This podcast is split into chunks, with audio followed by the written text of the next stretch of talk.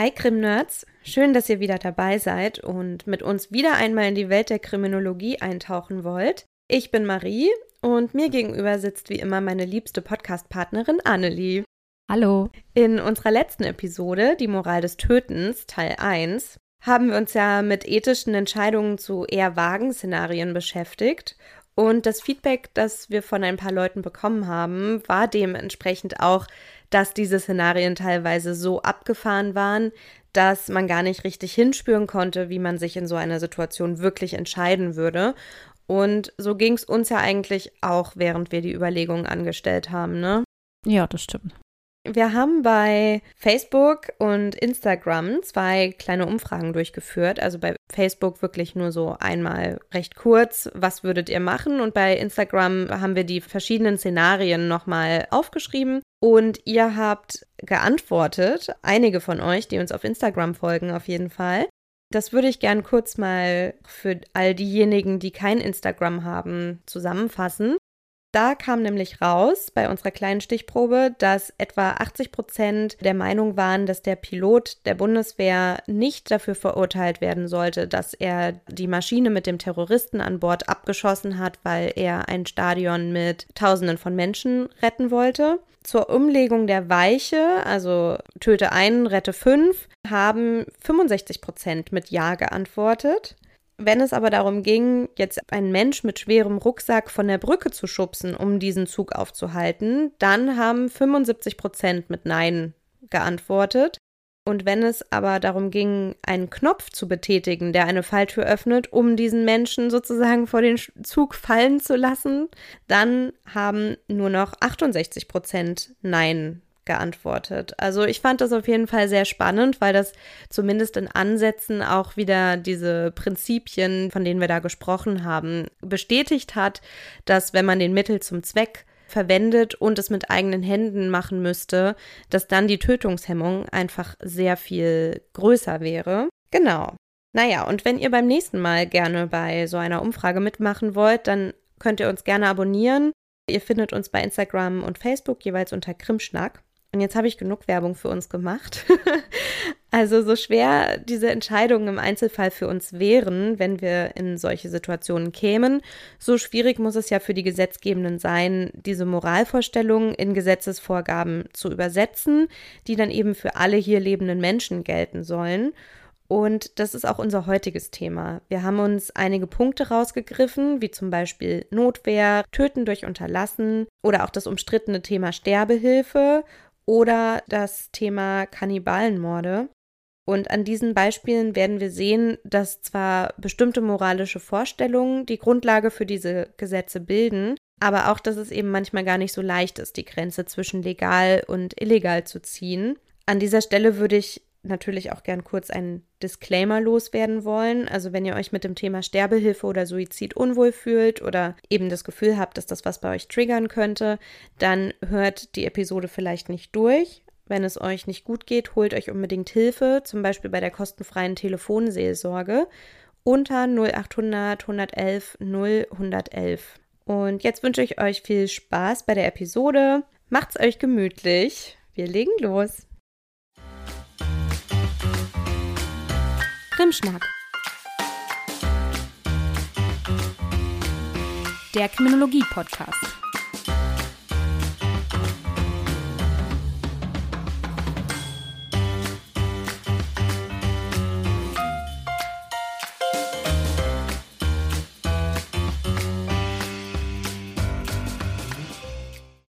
Wie Marie euch ja gerade schon erklärt hat, ähm, haben wir uns im Vorfeld viele Gedanken gemacht, nachdem wir in der letzten Episode ja, ja mehr oder weniger philosophiert haben darüber, was moralisch wäre und was nicht und wie das mit dem Töten eines Menschen ist. Geht es in dieser Folge eher um ja sehr realitätsnahe Sachen, würde ich sagen, und eben auch Dinge, die eben in unseren Gesetzen festgeschrieben sind. Ein Thema, das ich in der letzten Folge schon mal kurz angesprochen habe, ist in diesem Zusammenhang total wichtig, denn im deutschen Strafgesetz steht das Töten eigentlich generell unter Strafe.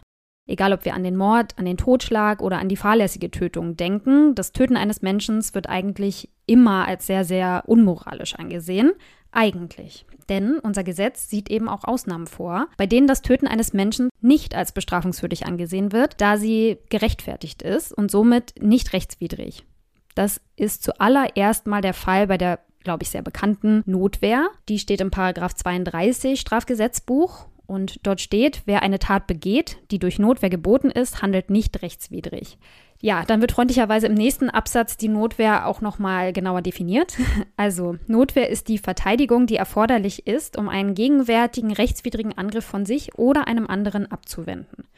Man darf sich also, laut unserem Strafgesetzbuch, gegen rechtswidrige Angriffe wehren und sich selbst und sogar jemand anderen verteidigen. Das nennt man dann wiederum Nothilfe oder Notwehrhilfe. Fußen tut das Ganze auf dem Grundsatz, das Recht muss dem Unrecht nicht weichen. Wenn also keine staatliche Hilfe verfügbar ist, darf man sich selbst gegen Unrecht verteidigen. Man muss auch nicht unbedingt davonlaufen, sondern man darf sich, ja, wie das Wort schon sagt, verteidigen. Aber das hat natürlich sehr, sehr enge juristische Grenzen. Und ich will euch jetzt eigentlich gar nicht allzu sehr mit juristischen Details langweilen, denn das wird sehr, sehr schnell rechtsdogmatisch. Aber wichtig ist in jedem Fall zu wissen, dass man sich in einer Notwehrlage befinden muss und nur eine angemessene Notwehrhandlung ausüben darf. So, zum ersten Punkt, in einer Notwehrlage befindet man sich immer dann, wenn in diesem Moment ein rechtswidriger Angriff auf bestimmte rechtlich geschützte Güter verübt wird. Hier kommen insbesondere das Leben, die körperliche Unversehrtheit, die Freiheit und das Eigentum in Betracht, aber auch andere Rechtsgüter darf man verteidigen. Aber dazu kommen wir später noch, dann kommt es eben auf die Handlung drauf an, denn je nachdem, was es für ein Rechtsgut ist, danach richtet sich dann auch, inwieweit man dann handeln darf oder wie krass man handeln darf. Das muss natürlich auf eine Art angemessen sein. Aber dazu gleich nochmal mehr. Juristen prüfen dann jedenfalls noch, ob das Ganze auch in engem zeitlichen Zusammenhang stand, also die sogenannte Gegenwärtigkeit. Ich kann mich nämlich nicht mehr gegen einen Angriff wehren, wenn der schon eine Stunde zurückliegt. Das nennt man dann eher Rache oder eben Selbstjustiz. Es geht also um so eine spontane Abwehrreaktion. Das ist wichtig. Und dann muss dieser Angriff auch noch rechtswidrig sein. Und das ist wiederum ein bisschen tricky, Gemeint ist hier vor allem, dass der Angriff nicht durch eine Erlaubnisnorm gedeckt ist. Also er muss nicht unbedingt vorsätzlich sein. Also man muss nicht einen Vorsatz haben und ihn absichtlich machen. Du darfst dich auch gegen eine fahrlässige Handlung beispielsweise wehren, wenn sie dich in oder dich und deine Rechtsgüter irgendwie bedroht. Aber sie darf eben nicht von der Erlaubnisnorm gedeckt sein, in dem Sinne, wenn ich beispielsweise jemanden angreife und der wehrt sich in Notwehr und ich dann sage, wieso, jetzt werde ich ja angegriffen, jetzt darf ich mich ja wehren, das ist doch Notwehr, dann ist es keine Notwehr mehr, weil der Angriff im Prinzip dann von der Erlaubnisnorm gedeckt ist. So, ich hoffe, das ist deutlich geworden. Deshalb schreien bestimmt auch immer diese Jugendlichen, die dann irgendwie in so Handgemenge kommen, so, der hat angefangen, ich habe mich nur verteidigt. Ja, absolut. Nicht nur bei Jugendlichen. Ich glaube, das ist schon durchaus relevant dann, ähm, wer wo welche, welchen Angriff zuerst gestartet hat und wer tatsächlich in Notwehr handelt. Ne? Und das dann, ja, wie man dann ja merkt, im Einzelfall gar nicht so leicht zu beantworten. Ja, dann gibt es auch noch die Frage, ob dieser Angriff schuldhaft sein muss, also ob diese Person tatsächlich schuldhaft handelt. Das wäre dann zum Beispiel nicht der Fall, wenn jemand sehr betrunken ist und schuldunfähig wäre oder zum Beispiel bei Kindern, insbesondere bei Kindern wird das dann oft zum Beispiel überlegt. Da streiten sich aber die Geister und ich will da jetzt nicht so weit drauf einsteigen, weil das eben ähm, wirklich schwierig ist und im Endergebnis kommen eigentlich die meisten Rechtsgelehrten auch zum ähnlichen Ergebnis. Das zweite wichtige Kriterium ist, dass man eine angemessene Abwehr anwenden muss, also die sogenannte Notwehrhandlung. Das kann ich aber nur gegen den oder die Angreiferin. Also ich darf keine Dritten oder deren Rechte irgendwie verletzen, sondern darf mich eben nur gegen diesen Angreifer wehren. Dann muss meine Abwehrhandlung erforderlich sein. Das heißt, ich muss eigentlich immer das mildeste Mittel wählen, bevor ich jemanden töte, weil der mich gerade fotografieren will oder so. Müsste ich also überlegen, ob ich den Angriff nicht auch irgendwie anders abwehren könnte. Das ist ja eigentlich selbstverständlich, dass man nicht gleich zum härtesten Mittel greift sozusagen. Ich muss aber, wie gesagt, nicht weglaufen. Im Nachhinein wird da auch immer so eine Ex-ante-Sicht angelegt, also so ein objektiver Standpunkt eines objektiven Beobachters sozusagen, wobei man in der Regel dem oder der Angegriffenen schon zugute hält, dass sie in der Situation unter großem Stress stand und das Ganze ja auch innerhalb weniger Sekunden entscheiden musste. Wenn ich aber, und das ist auf jeden Fall wichtig, gerade weil wir heute über das Töten und die Moral des Tötens sprechen, denn wenn ich beispielsweise sehr gefährliche Mittel anwende, wie zum Beispiel eine Waffe, also eine Schusswaffe, dann gibt es da auch nochmal ja, ganz konkrete Voraussetzungen. Denn den Gebrauch dieser Schusswaffe muss ich eigentlich in der Regel immer erstmal androhen dann erstmal einen Warnschuss abgeben, dann in nicht lebenswichtige Körperteile schießen und erst dann dürfte ich so schießen, dass der oder die Angreiferin stirbt wenn ich mir vorstelle, mich greift jemand an und ich sehe mein Leben bedroht und ich habe aus welchem Grund auch immer, weil der Angreifer sie vielleicht verloren hat oder die Angreiferin und ich schnapp mir die Waffe und ich müsste in dem Moment überlegen, so, was muss ich jetzt zuerst machen? Okay, erstmal rufe ich, ich schieße, ich schieße und dann, ähm, ja, also ich stelle es mir im Einzelfall auch schwierig vor, sich daran zu halten, gerade wenn man kein geübter Schütze ist oder das eben nicht irgendwie gelernt hat. Ja, das ist eben so, aber wie gesagt, oft wird den Angegriffenen das dann schon zugute gehalten, dass man da innerhalb von wenigen Sekunden so eine Entscheidung treffen muss. Aber vielleicht trotzdem wichtig im Hinterkopf zu behalten, dass man in Deutschland nicht Hinz und Kunst wegen irgendwas erschießen kann. Wichtig ist auf jeden Fall, dass das Ganze eben auch verhältnismäßig ist. Ich weiß noch ganz genau, bei uns im Studium, wir hatten da einen Fall eines älteren Herren, der einen wunderschönen Garten hatte und einen Kirschbaum in diesem Garten, auf den er sehr stolz war und den er immer gern mit dem Fernglas beobachtet hat, um die Vögel, die dort nisten oder was auch immer zu beobachten. Und eines Tages beobachtet er mit dem Fernglas, wie sich die Nachbarskinder an seinen reifen Kirschen zu schaffen machen. Er geht dann in sein Schlafzimmer und holt sein Jagdgewehr und fängt an, auf die Kinder zu schießen.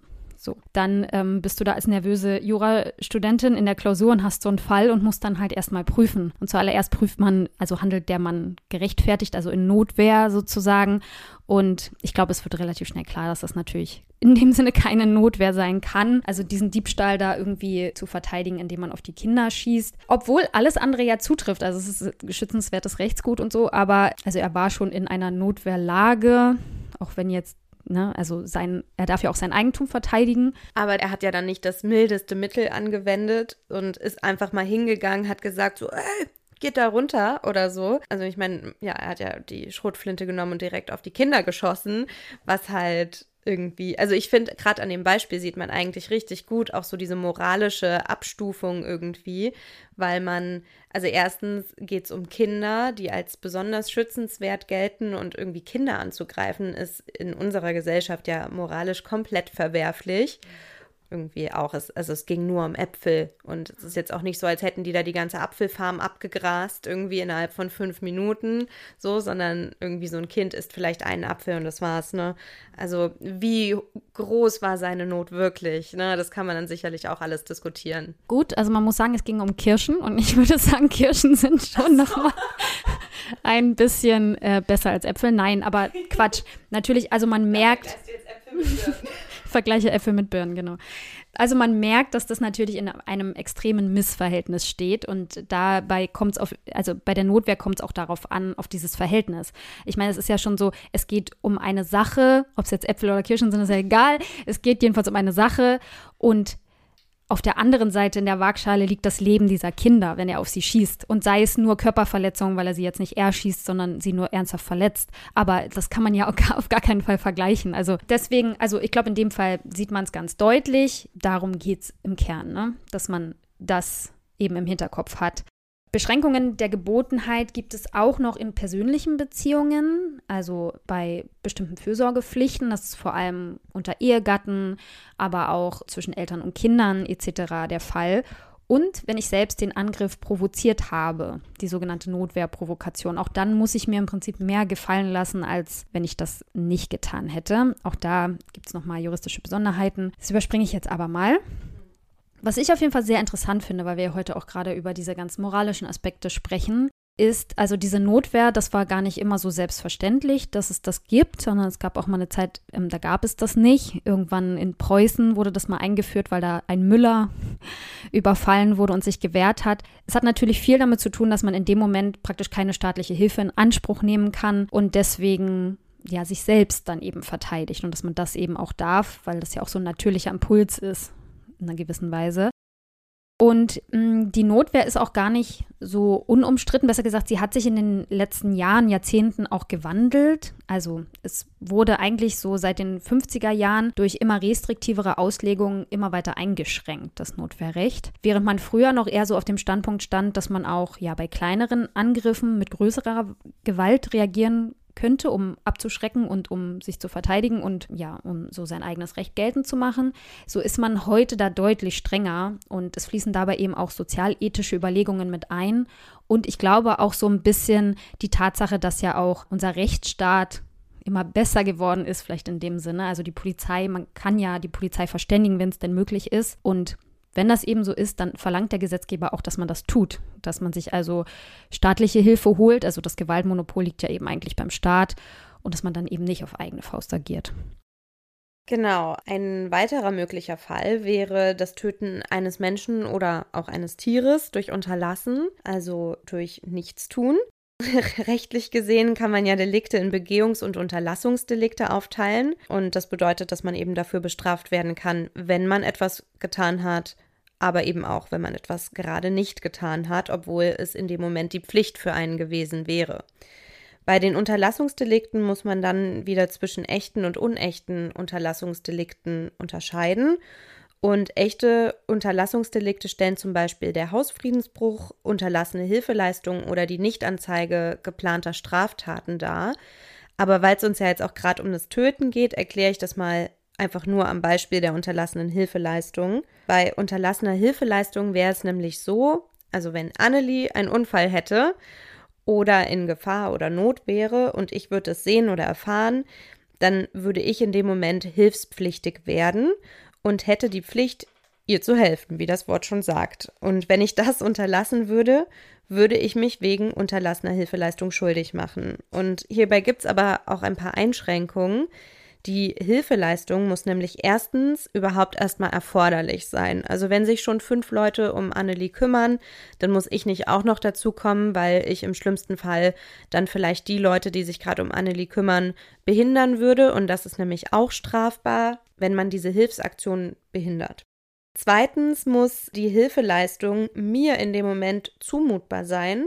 Also man muss nur die Hilfeleistung erbringen, die einen nicht selbst in erhebliche Gefahr bringt oder dazu führt, dass man andere wichtige Pflichten verletzen würde.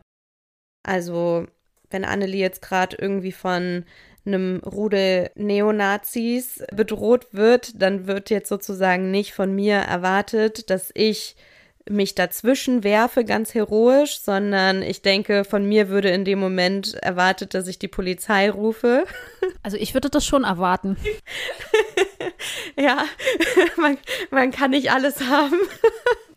Nein, also ich meine, da muss halt einfach jeder Mensch dann einfach auch entscheiden, in welcher vielleicht auch körperlichen Verfassung er oder sie gerade ist und was sich die Person dann auch zutraut. Also wenn ich jetzt Jackie Chan wäre, dann würde ich es vielleicht machen, so. naja, also ein bisschen schwammig ist auf jeden Fall die Formulierung, was genau als zumutbar gilt oder was als wichtige andere Pflichten gesehen werden. Ich denke, wenn ich die Welt retten müsste, dann würde das auch gelten.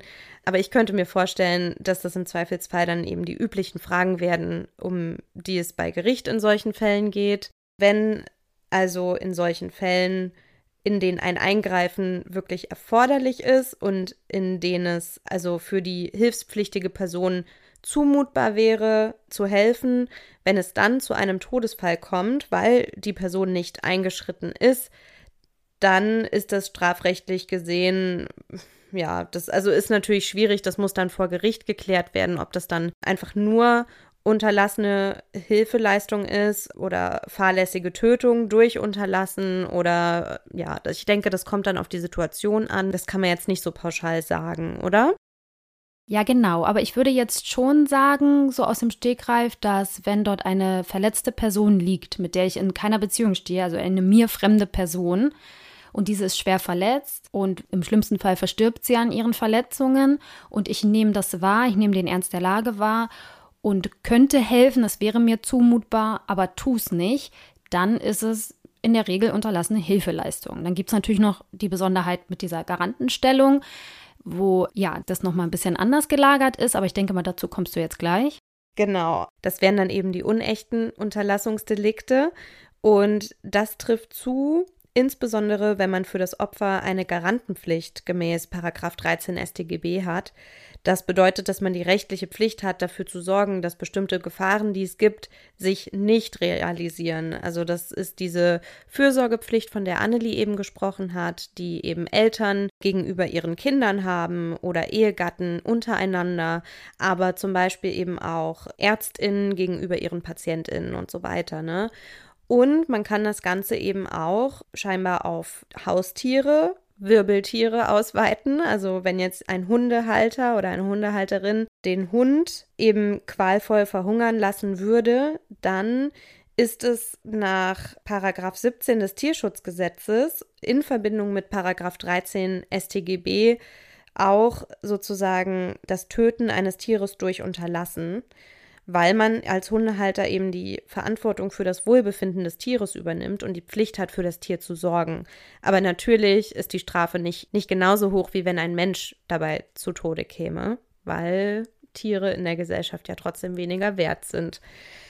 Nichtsdestotrotz finde ich aber auch hier kann man moralisch nachvollziehen, dass es diese Gesetze so gibt und auch sowohl die Notwehr als auch die unterlassene Hilfeleistung, also dass das eine sozusagen erlaubt ist und dass eine Hilfeleistung als geboten gilt. Genau, also zu den Taten durch Unterlassen sozusagen, also durch Nichtstun, glaube ich, sind nochmal zwei Dinge wichtig zu erwähnen. Also das erste ist, man kann also bei den unechten Unterlassungsdelikten eigentlich alle Delikte in unserem Strafgesetz sozusagen durch Unterlassen begehen, wenn man irgendwie in der Pflicht wäre, zu helfen. Man kann im Prinzip auch einen Mord durch Unterlassen begehen, auch wenn das relativ selten vorkommt. Ähm, wenn euch das interessiert, in der aktuellen Mordlustfolge haben sie da einen Beispielsfall, wo jemand tatsächlich auch so verurteilt wurde. Und das Zweite ist, dass man diese Garantenstellung, wie Marie gerade erzählt hat, natürlich durch so eine Fürsorgepflicht oder ein Verhältnis zwischen Arzt und Patient, Ärztin und Patientin und so weiter, aber eben auch durch Ingerenz. Und das ist dann, wenn man die Gefahr selbst sozusagen geschaffen hat, dann ist man auch in der Garantenstellung, praktisch andere davor zu bewahren, durch diese Gefahr verletzt oder gar getötet zu werden. Das heißt, dann hat man natürlich auch diese Pflicht. Also auf jeden Fall total interessant, wie Maria gerade auch schon gesagt hat. Unser Strafgesetz sieht im Prinzip vor, dass man, wenn wir jetzt mal beim Töten bleiben, dass man im Prinzip auch dann bestraft wird, wenn ein Mensch zu Tode kommt und man praktisch durch Unterlassen dazu beigetragen hat, wenn man diese Garantenstellung hat. Oder es kommt zum Tod eines Menschen in einer Situation und man wird nicht bestraft, weil man eben in Notwehr gehandelt hat. Ein anderes Beispiel wäre ja auch noch, dass man nicht unbedingt den Tod eines Menschen vorsätzlich verursacht haben muss, sondern dass ja auch die Fahrlässigkeit mitunter bestraft wird. Das heißt, wenn man versehentlich dazu beiträgt, dass ein Mensch zu Tode kommt. Also das heißt, das Töten von Menschen ist natürlich in unseren Gesetzen sehr streng geregelt. Also das heißt, es wird als moralisch sehr verwerflich angesehen und nur in ganz engen Ausnahmen, wie jetzt beispielsweise der Notwehr, eben dann nicht bestraft. Ich habe eine Frage irgendwie, also ich weiß ich gar nicht, ob du das beantworten kannst, aber ich finde, dass sehr viele Gesetze ja immer sehr schwammig formuliert sind. Und ich habe mir jetzt die Frage gestellt, ob das eben mit Absicht so gemacht wurde, damit man vor Gericht einfach mehr Spielraum hat, um dann je nach Fall zu entscheiden, weil die Gesetze sind natürlich für 82 Millionen Menschen gemacht und man kann ja auch nicht jeden Fall vorhersehen. Das ist ja manchmal wirklich abstrus, was da passiert, also gerade wenn es aus Versehen passiert. Habt ihr dazu im Studium irgendwas besprochen? Ja, das machen die Juristen ganz absichtlich so, damit sie einfach kein Mensch versteht. Das ist, das ist die Intention dahinter. Nein, nein, nein. Das ist natürlich Quatsch, nein. Aber das ist auch eine schwierige Frage, zumal ich jetzt da auch gar nicht so direkt darauf vorbereitet bin. Aber so viel kann ich, glaube ich, sagen. Es gibt da zwei unterschiedliche Herangehensweisen. Das ist einmal das sogenannte Case Law. Das haben beispielsweise die Engländer. Da entwickelt sich also Recht sozusagen aus Fällen, also aus der Rechtsprechung heraus. Es gibt bestimmte Fälle, die werden vor Gericht verhandelt und irgendwie entschieden. Und das wiederum wird dann zum Gesetz für die Zukunft sozusagen. Deswegen muss man in England auch ganz, ganz viele Gerichtsentscheidungen und so wissen, zumindest die wichtigen, die einschlägigen. Und das macht das Studium an vielen Stellen, glaube ich, noch komplizierter. Aber in Deutschland sind wir da einen anderen Weg gegangen. Und zwar ist es bei uns so, dass wir das sogenannte Common Law haben. Das bedeutet, dass man sich oder dass der Gesetzgeber sich vorher bestimmte Dinge überlegt, wie bestimmte Dinge geregelt sein sollen und die dann in Gesetze gießt. Das ist natürlich nicht immer so einfach. Deswegen klingt es für den Laien auch manchmal sehr schwammig oder die Begrifflichkeiten ein bisschen schwurbelig oder so. Aber das ist schon ganz absichtlich so, sodass dann eben möglichst viele Fälle darunter subsumiert werden können und dass dann Richter, Anwälte, andere Juristen im Prinzip da noch Dinge hineininterpretieren können und Definitionen sich auch noch ein bisschen verschärfen können was die Begrifflichkeiten angeht. Deswegen, ich denke, das macht der Gesetzgeber schon ganz absichtlich so, ja so kam es mir auf jeden Fall auch vor, dass irgendwie, ja gut. Aber ich habe dich unterbrochen. nee, ist nicht schlimm. Also, ich glaube, bei den Themen, die wir jetzt besprochen haben, sind wir uns auch relativ einig. Das ist schon auch gut so, wie es ist. Also ist zumindest jetzt so mein Gefühl. Aber es gibt auf jeden Fall ein Thema, worüber in Deutschland heiß diskutiert wird. Und das ist das Thema der Sterbehilfe. An der Stelle nochmal ganz kurzer Disclaimer, Triggerwarnung. Dieses Thema kann sehr emotional belastend sein. Wenn ihr euch damit nicht auseinandersetzen könnt oder wollt, dann macht diese Folge an der Stelle jetzt aus. Es geht auch bei diesem Streit um Moral, es geht um moralische Vorstellungen, um Einstellungen. Das ist an der Stelle ganz wichtig. Wir werden auch am Ende so ein bisschen auch Meinungen austauschen, die eben auch genau das sind, unsere persönlichen Meinungen ohne irgendeinen Anspruch auf Allgemeingültigkeit. Erstmal an euch alle da draußen die Frage, wie seht ihr das? Also wenn ihr selbst schwer erkrankt seid oder wenn euch irgendwas zustößt, könntet ihr euch vorstellen, dass oder habt ihr vielleicht sogar eine Patientenverfügung, wo ihr das geregelt habt, was in solchen Fällen passieren sollte und ob ihr dann ja lebenserhaltende Maßnahmen wollt oder ob ihr die nicht wollt oder oder habt ihr euch damit vielleicht noch überhaupt gar nicht auseinandergesetzt? Und was ist, wenn ein Mensch, der euch sehr nahe steht, beispielsweise aufgrund einer schweren Erkrankung sterben möchte? Würdet ihr ihm dabei helfen, wenn er es beispielsweise nicht mehr selbst kann? Wenn ja, Wann, in welchen Fällen? Nur bei einer schweren Krankheit, die mit großen Schmerzen verbunden ist und vielleicht innerhalb kürzester Zeit sowieso zum Tod führt oder auch beispielsweise bei einer schweren Depression oder bei fortgeschrittener Demenz. Darüber gehen die Vorstellungen in unserer Gesellschaft sehr weit auseinander. Wie immer interessiert uns aber natürlich eure Meinung zu dem Thema sehr, deswegen schreibt uns sehr gern. Ich sage am Ende dann nochmal die Kontaktmöglichkeiten. In Deutschland gibt es hier, gerade weil das so ja, kontrovers gesehen wird, eine etwas komplizierte Gesetzeslage, die sich in den letzten Jahren auch immer mal wieder geändert hat. Es ist auf jeden Fall so, dass die aktive Sterbehilfe, bei der jemand jemand anderem zum Beispiel ein tödliches Mittel verabreicht oder diesen erschießt oder sonst irgendwie tötet, in Deutschland grundsätzlich verboten ist. Das ist festgelegt in Paragraf 216 StGB, die Tötung auf Verlangen. Die wird bestraft mit sechs Monaten bis zu fünf Jahren. Von passiver Sterbehilfe spricht man dann, wenn man einen Menschen sterben lässt, weil man ihn nicht mehr künstlich ernährt oder eben nicht an lebenserhaltende Maschinen anschließt bzw. diese abstellt. Diese Form der Sterbehilfe ist beim Vorliegen einer Patientenverfügung in jedem Fall erlaubt. Wenn es keine konkrete Willensäußerung der oder des Betroffenen gibt, dann entscheiden Ärztinnen und Angehörige über den mutmaßlichen Willen des Patienten also da macht es schon Sinn, sich da vielleicht doch irgendwann mal selbst Gedanken drüber zu machen, damit das eben nicht irgendwie Angehörige dann entscheiden müssen. Also ist zumindest jetzt meine Meinung. Genau, dann gibt es noch den sogenannten assistierten Suizid. Dieser ist ebenfalls in Deutschland erlaubt. Wo ist da jetzt der Unterschied zur aktiven Sterbehilfe?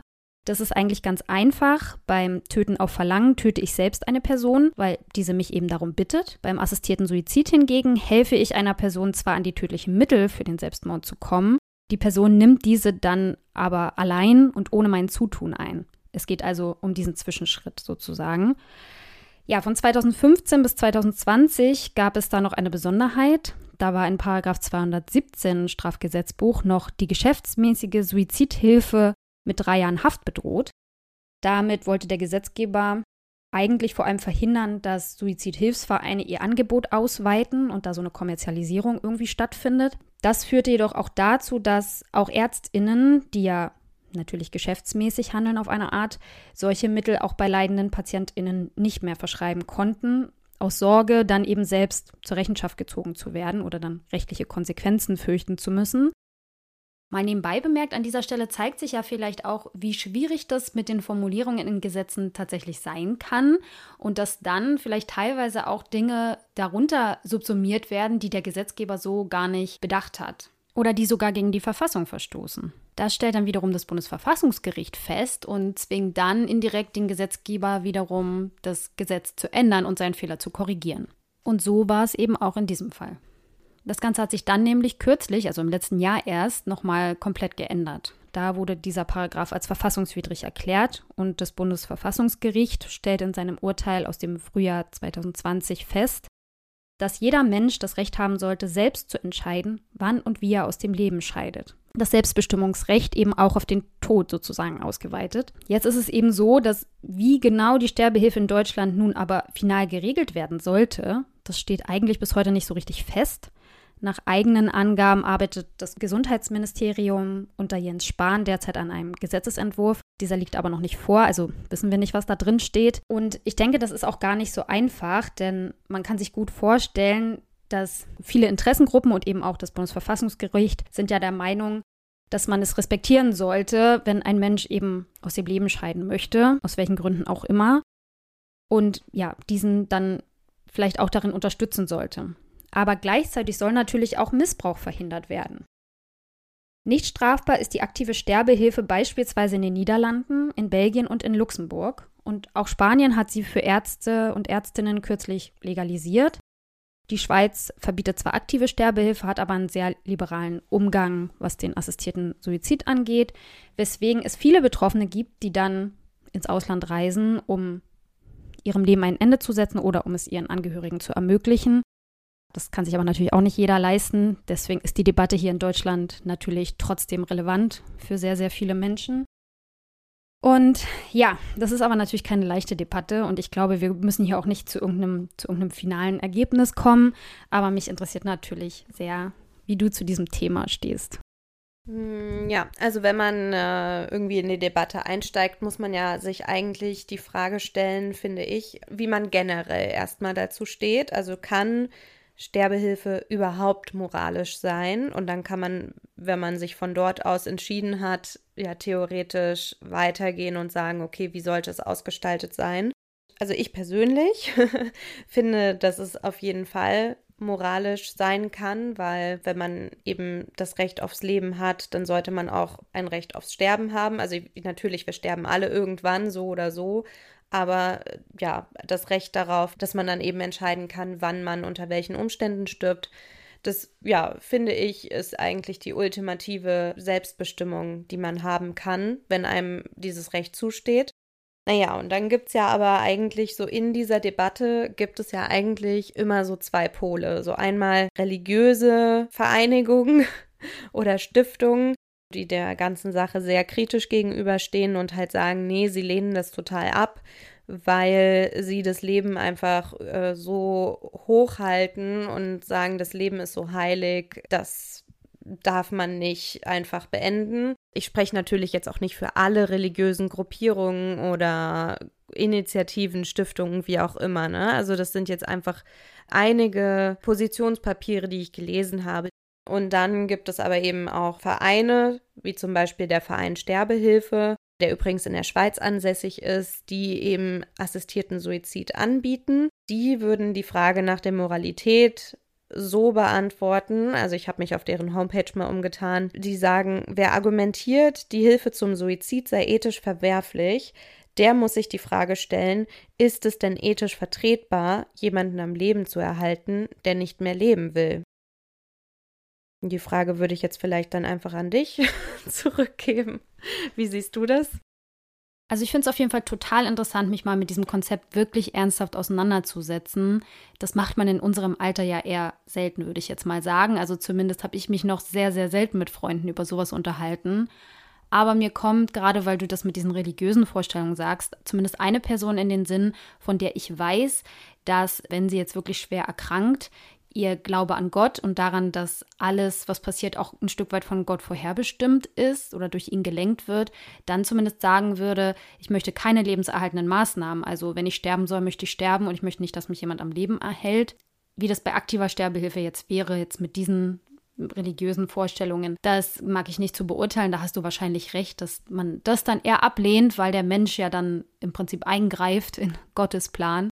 Aber ja, das nur nebenbei. Für mich, ich muss sagen, meine persönlichen Ansichten haben sich dazu sehr gewandelt, so in den letzten zwei Jahren eigentlich, wo ich mich intensiver auch damit befasst habe. Also früher hätte ich auch immer gesagt, ja, also ich möchte selbst entscheiden und das wäre mir auch wichtig, diese Option zu haben. Ne? Egal, was mir zustößt, einfach zu sagen, jetzt ist der Zeitpunkt gekommen, jetzt möchte ich nicht mehr. Es hat sich ein bisschen gewandelt, also weil ich habe das Gefühl, dass es sehr, sehr stark darauf ankommt, von welchen Fallkonstellationen man spricht und wie du schon sagst, auch auf die Ausgestaltung dessen und diese Abläufe. Einen sehr wichtigen Aspekt finde ich, dass sich viele Behindertenverbände und Vereinigungen und Interessengruppen weltweit eigentlich sehr, sehr kritisch mit dem ganzen Thema Sterbehilfe auseinandersetzen. Denn was da immer auch ein bisschen mitschwingt, ist diese Gleichsetzung von Behinderungen mit Leid oder mit, ja, also was ist lebenswertes Leben, was ist kein lebenswertes Leben und wie man das sieht, das hat natürlich sehr, sehr viel damit zu tun,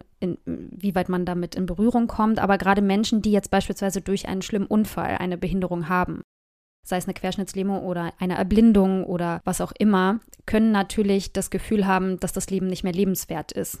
Oder vielleicht auch durch ihr Umfeld das Gefühl bekommen, dass es nicht mehr lebenswert ist. Und das sehen natürlich gerade solche Vereinigungen kritisch, was ich auch sehr gut verstehen kann. Denn es gibt ja sehr, sehr viele Menschen, die trotz solcher Behinderungen ein sehr, sehr gutes und erfülltes Leben haben. Und das, ja, vielleicht gerade Menschen, die damit erst kürzlich davon erst kürzlich betroffen sind, ja auch so eine Art Übergangsphase durchmachen müssen und sich erst daran gewöhnen müssen und dass man dann vielleicht nicht direkt sagt, gut, du hast recht, dein Leben ist ja nicht mehr lebenswert, dann beenden wir es oder wir helfen dir dabei, es zu beenden.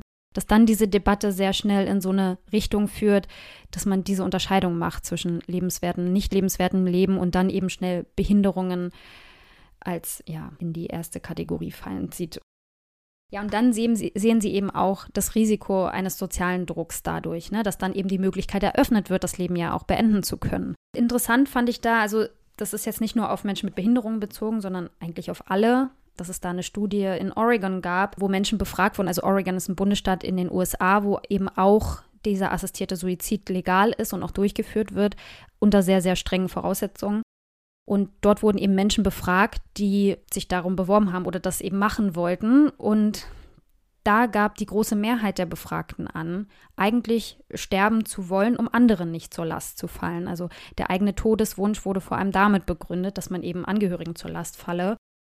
Und das gibt mir dann schon zu denken, weil ob man nicht gerade bei solchen Fällen dann eigentlich immer zuerst mal den Menschen helfen sollte, neuen Lebensmut zu fassen und Auswege aufzuzeigen und Möglichkeiten aufzuzeigen, wie eben ja trotzdem ein erfülltes Leben möglich sein kann und wie man solche Anpassungsschwierigkeiten vielleicht auch überwinden kann.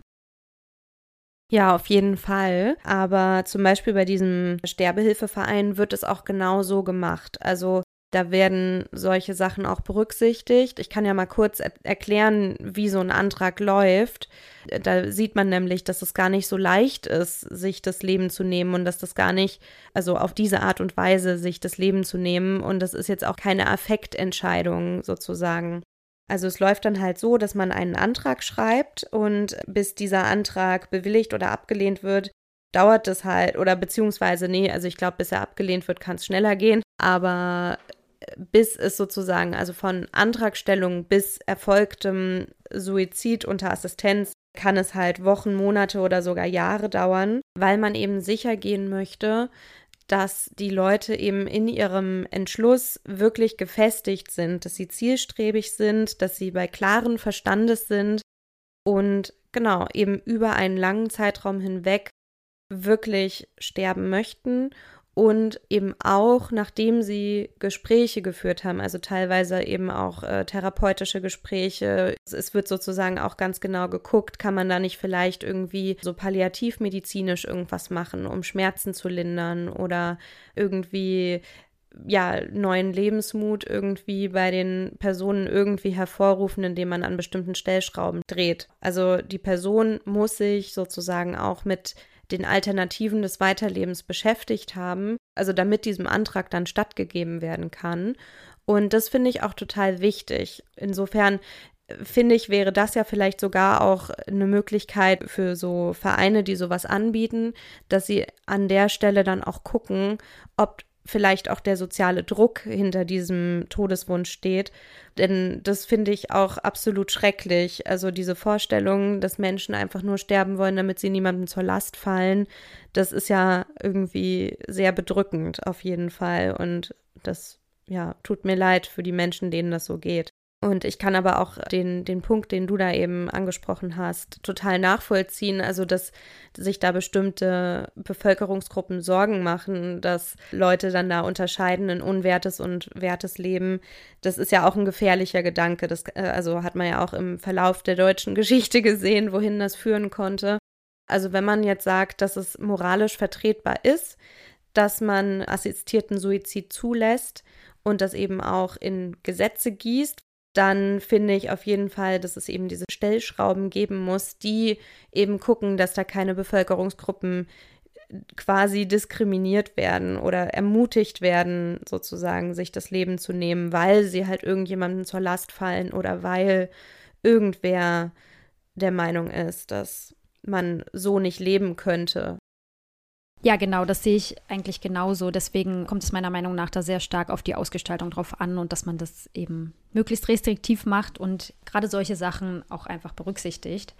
Eine andere Personengruppe, Bevölkerungsgruppe, die ja eventuell auch von diesen Sterbehilfsangeboten, Maßnahmen betroffen ist oder die in Anspruch nehmen würde, wären ja eventuell psychisch erkrankte Menschen. Das sehen ja viele Experten dann eben auch kritisch, gerade weil dieser Todeswunsch ja oftmals auch ein Symptom einer psychischen Erkrankung ist, die behandelbar wäre und man da vielleicht dann eben auch andere Wege finden würde als den Suizid.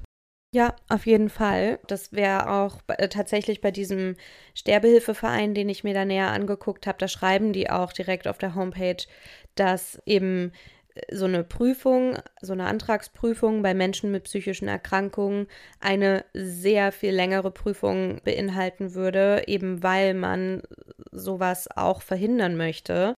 Genau, da kommt es dann eben auch wieder stark auf die Kriterien an. Also in, in der Regel wird sowas bei denen, also es, es wird häufiger abgelehnt als zugesagt, soweit ich das verstanden habe. Ja, auch da kann ich natürlich nicht für alle Vereine sprechen oder für alle Kliniken, die sich mit sowas befassen. Aber ja, ich, ich finde irgendwie auch, also wenn das eher so ein Symptom ist, dann ist das ja einfach was, was man ganz gut behandeln kann. Genau. Und dann vielleicht auch noch eine dritte Gruppe, bei der das ja auch oft sehr kontrovers diskutiert wird, nämlich Menschen mit Demenzerkrankungen ja auch eine größer werdende Gruppe, allein demografisch schon. Je älter man wird, desto höher die Wahrscheinlichkeit ja auch, dass man irgendwann tatsächlich mal an Demenz erkrankt. Und auch da ist ja wieder so ein bisschen die Debatte um lebenswertes und nicht lebenswertes Leben. Was sehen Menschen als lebenswert und was nicht? Was ein jüngerer Mensch ist da vielleicht ja anderer Meinung als ein älterer Mensch. Und ich muss sagen, also was das angeht, würde ich mir heute auf jeden Fall keine Patientenverfügung machen, die sagt, wenn ich demenzerkrankt wäre, mal irgendwann mit 70 Jahren, würde ich ja um Euthanasie bitten oder möchte ich halt irgendwie Suizidassistenz. Das käme für mich so nicht in Frage, weil ich weiß, wenn mein 19-jähriges Ich irgendwie hätte jetzt Entscheidungen treffen müssen für mein jetziges Ich, fände ich das furchtbar, weil ich heute ganz andere Einstellungen habe. Und ich glaube, dass wenn man Demenz erkrankt ist, es trotz allem noch schöne Momente geben kann und man ja vielleicht trotz allem ja ein lebenswertes Leben haben kann und sich an anderen Dingen erfreut, ne? an kleineren Freuden, am Essen, am, an anderen Dingen ja, ich fände es irgendwie furchtbar anmaßend, wie gesagt, wenn mein 19-jähriges Ich jetzt irgendwelche Entscheidungen getroffen hätte, mit denen ich heute leben müsste. Und ich glaube, ich meine, wer bin ich heute oder was, was, was für eine Arroganz gebe ich mir dann zu sagen, ich weiß genau, was mein 70-jähriges Ich möchte. Das finde ich dann eben schwierig. Und ich finde eben auch schwierig, also Mal abgesehen davon, dass ja da auch noch andere Schwierigkeiten dazukommen mit der, mit der Willensfähigkeit. Ja, kann ein Mensch sich dann unter Demenz überhaupt noch so einen richtigen Willen bilden oder eben nicht? Und das Menschenbild, das spielt da natürlich alles rein. Aber vielleicht möchtest du erstmal sagen, wie siehst du das? Boah, das ist jetzt echt eine schwierige Frage. Es ist auf jeden Fall so, dass ja aus, glaube ich, auch so einem Grund immer empfohlen wird, dass man Patientenverfügungen deshalb auch einfach immer wieder aktualisiert, wenn man merkt, dass sich der Wunsch da irgendwie verändert. Deshalb wird ja auch empfohlen, dass man auch das, also die Wortwahl sehr genau überdenkt und sich da vielleicht auch nochmal beraten lässt, irgendwie, unter welchen Umständen jetzt was wirklich gewünscht ist und so. Und man kann ja auch überhaupt nicht alle Eventualitäten vorhersehen. Ja, genau. Es gab beim Zeitverbrechen-Podcast die Folge Fluch des letzten Willens. Da wurde ja so ein Fall aus den Niederlanden geschildert, wo es um eine demenzerkrankte Frau ging, die eben in jüngeren Jahren so eine Patientenverfügung verfasst hat. Und wo es eben um die Streitigkeit ging, um die Diskussion darüber, ob das so, also diese Frau wurde sozusagen von einer Ärztin ja, suizidiert, sozusagen, also getötet auf ihren Wunsch oder auf Wunsch dieser Patientenverfügung sozusagen, dann letztendlich. Und ja, wenn man sich das anguckt, also ich habe dabei sehr, sehr gemischte Gefühle oder besser gesagt äh, ein sehr, sehr grummeliges Gefühl, weil ich das wirklich komisch finde, dann zu sagen, diese Frau hat mit 50 Jahren die Patientenverfügung gemacht und ist dann irgendwie mit 68 Jahren erkrankt und dann gilt das sozusagen, weil sie ja jetzt nicht mehr willensfähig ist und diesen Willen dann nicht mehr ändern konnte in dem Moment. Und da kam eben eine sehr gute Journalistin, fand ich, zu Wort, die sich anscheinend schon sehr, seit sehr vielen Jahren mit dem Thema auch befasst und das auch aus sehr vielen Perspektiven beleuchtet hat und die unter anderem das Beispiel des Philosophen Ronald Dawkins anbrachte, der sogenannte Margot-Fall. In dem macht dieser Philosoph eben einen fiktiven Fall auf, in dem eine Frau in jungen Jahren sozusagen eine Patientenverfügung verfasst und sagt, wenn ich nicht mehr im Vollbesitz meiner geistigen Fähigkeiten bin, dann möchte ich nicht mehr leben. Und dann erkrankt diese Frau im hohen Alter oder im höheren Alter an Demenz und erfreut sich aber eigentlich ihres Lebens und ja, ähm, liest Krimis, wenn sie auch so von Kapitel zu Kapitel hüpft oder ja, nicht mehr ganz klar ist, ob sie das alles wirklich noch so versteht. Aber wenn man diese Frau eben fragt, ob sie sterben möchte, sagt sie nein, das möchte sie nicht. Sie findet ihr Leben schön, also in, in diesem Stadion.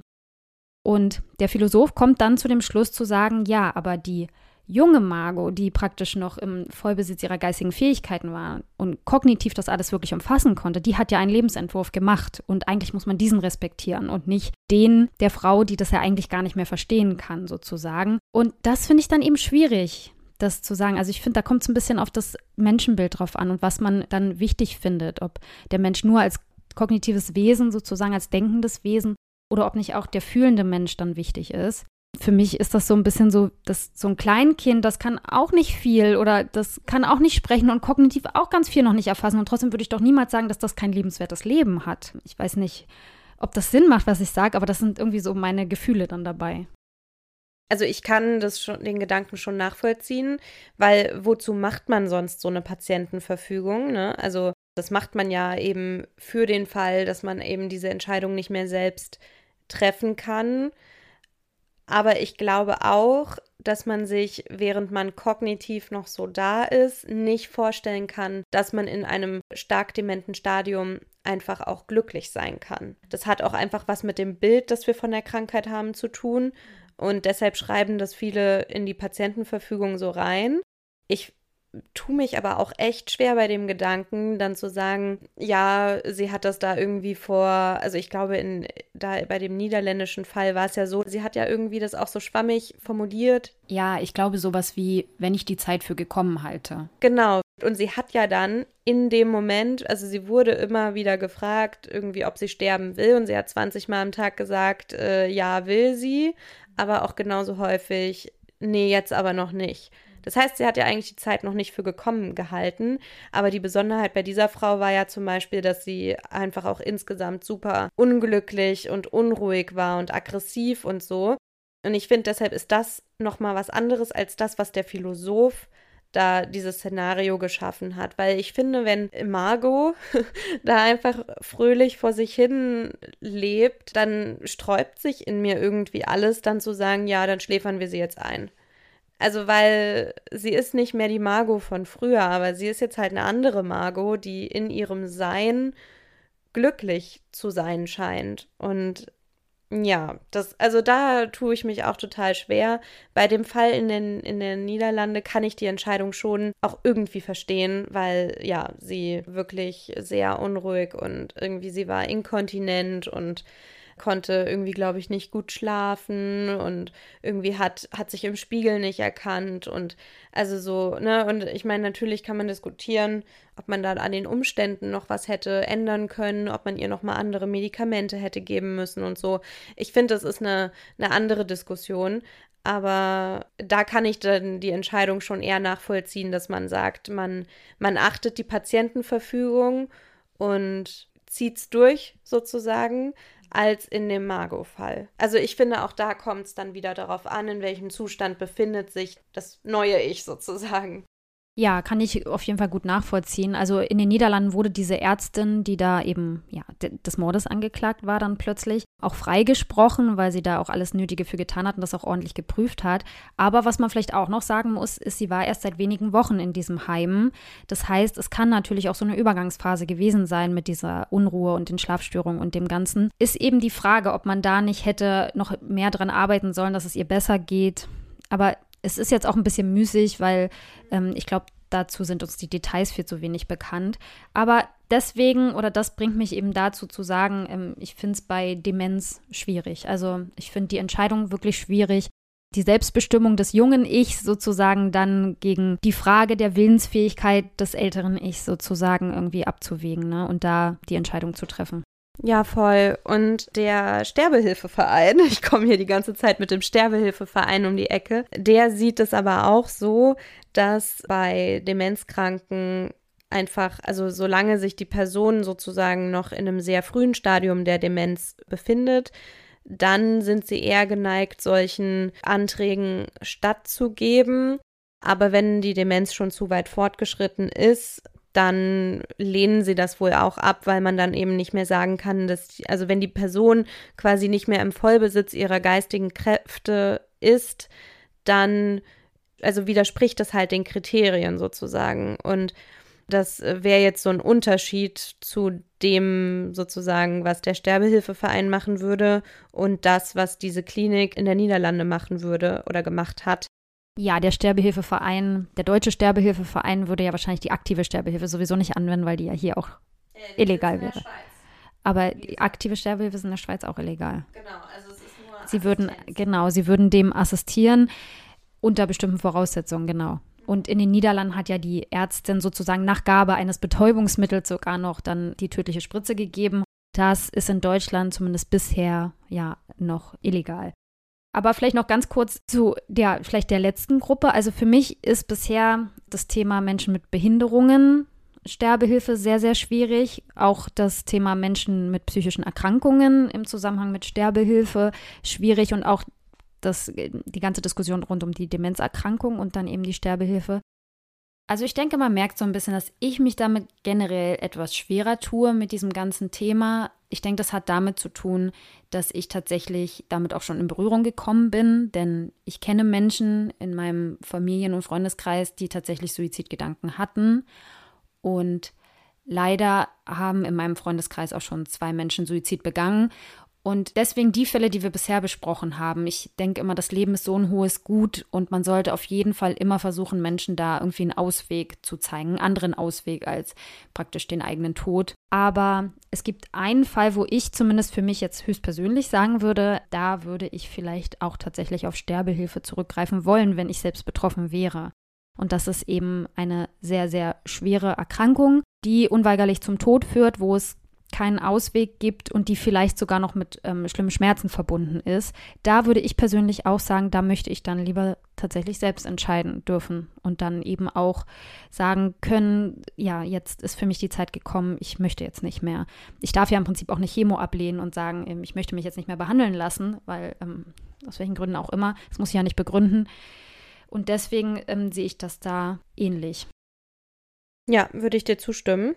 Also es gibt ja so dieses übliche Argument, so von wegen, naja, Tiere einschläfern ist ja auch okay, warum dann nicht den Menschen, wenn der Mensch leidet und so weiter. Das äh, sehe ich auf jeden Fall auch so, dass wenn Menschen einfach schwer krank sind und quasi klar ist, sie werden jetzt demnächst, also es gibt ja eben auch Menschen, die Palliativmedizin für sich einfach konsequent ablehnen und die dann irgendwie sagen, na, ich hätte jetzt irgendwie hier lieber so ein, ja, ich sag mal, ein plötzliches Ende sozusagen und ich möchte das irgendwie nicht, nicht noch so lange hinziehen. Für, für solche Leute kann ich das absolut verstehen.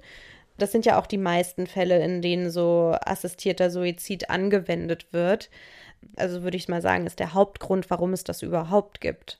Ich hatte mir auch noch so eine religiöse Pflegeeinrichtung angeschaut. Das heißt Evangelische Heimstiftung. Und die sagen, dass sie sich halt erhoffen, dass man halt durch Reden, Beraten, Behandeln und auch die Anwendung eben von palliativmedizinischen Behandlungsmethoden den Sterbewunsch abwenden oder lindern kann.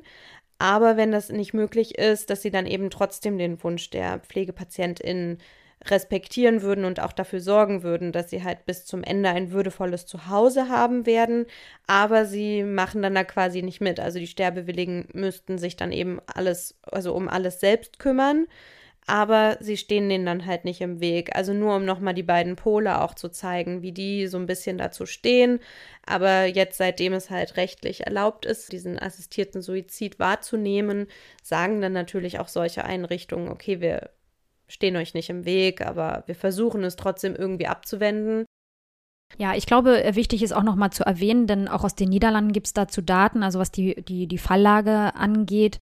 dass tatsächlich ein überwiegender Teil der Menschen, die diese aktive Sterbehilfe dann eben in den Niederlanden auch wahrnehmen, dass das tatsächlich ganz oft todkranke Menschen sind. Krebs ist da der überwiegende Teil. Für mich persönlich muss ich sagen, ähm, auch wenn ich zum Beispiel Wachkoma-Patientin wäre und klar ist, dass ich nie wieder wirklich aus diesem Koma aufwache, auch dann wäre ich zumindest für die passive Sterbehilfe, also jetzt in meinem persönlichen Fall, also dann können wir auch darüber sprechen, was ist ein würdiges Leben und was nicht. Aber wenn ich wirklich gar nichts mehr kann und im Wachkoma bin, dann sehe ich das eigentlich auch ähnlich. Das sollte ich vielleicht noch hinzufügen, das hatte ich vorhin vergessen. Und eben diese sehr, sehr schweren Krankheiten. Wobei, und das muss man vielleicht auch sagen, heute zumindest vor einem sehr qualvollen und schmerzhaften Tod eigentlich niemand mehr Angst haben muss aufgrund der Palliativmedizin. Du meintest ja gerade, es gibt Menschen, die das grundsätzlich ablehnen. Ob die dann auch die Schmerzstillung ablehnen, weiß ich nicht, aber es gibt jedenfalls die Möglichkeiten und die sollte man Menschen auf jeden Fall auch aufzeigen, zu sagen, ähm, es gibt diese Betreuung und du kannst die Medikamente bekommen. Das heißt, du musst keine Angst haben vor Schmerzen und Qualen. Und gerade bei diesen Fällen gibt es auch in der deutschen Bevölkerung neueren Studien zufolge eine große Zustimmung, was die Sterbehilfe angeht. Der Großteil der Menschen spricht sich dafür aus, dass das möglich sein sollte, dass Menschen diese Entscheidung treffen und diese Selbstbestimmung dann am Ende ihres Lebens sozusagen haben. Also wie wir das ja jetzt auch schon mehrfach gesagt haben, ist das für mich auch entscheidend, wie das Ganze ausgestaltet ist und welche Regularien es da gibt, wie die Abläufe sind und dass man da wirklich sicher geht, dass Menschen solche Entscheidungen nicht voreilig treffen etc. Man weiß aus Studien, dass gerade die Erleichterung oder der Zugang zu Suizidmitteln natürlich zu häufigeren Suiziden führen kann. Also im Zeitverbrechen-Podcast wurde das beispielsweise an, an, der Golden Gate Bridge festgemacht. Also dort ist ja so ein Suizid-Hotspot, wo sich sehr, sehr viele Leute in den Tod stürzen von dieser Brücke. Und es ist wohl so, dass wenn diese Brücke gesperrt ist, weil da ein LKW liegen geblieben ist, aus welchen Gründen auch immer, dass die Menschen, die an diesem Tag Suizid begehen wollten, dann nicht unbedingt am nächsten Tag wiederkommen oder einfach woanders Suizid begehen, sondern dass sie es dann tatsächlich lassen. Das heißt, indem man praktisch den Zugang zu Suizidmitteln nicht zu sehr erleichtert oder da eben diese Hürden einbringt, die du vorhin ja auch schon ausgeführt hast über diesen Sterbehilfsverein, dass ja man dadurch nicht eben unnötig viele Suizide unterstützt. Ne? Das ist vielleicht nochmal wichtig an der Stelle zu sagen. Es ist auf jeden Fall so, dass es halt total auf die Ausgestaltung ankommt und dass man, also so wie es ausgestaltet ist, finde ich es, glaube ich, ganz gut weil es eben verhindert, dass Leute eben sagen, ach, mir geht's heute nicht gut, äh, so gebt mir das Mittel.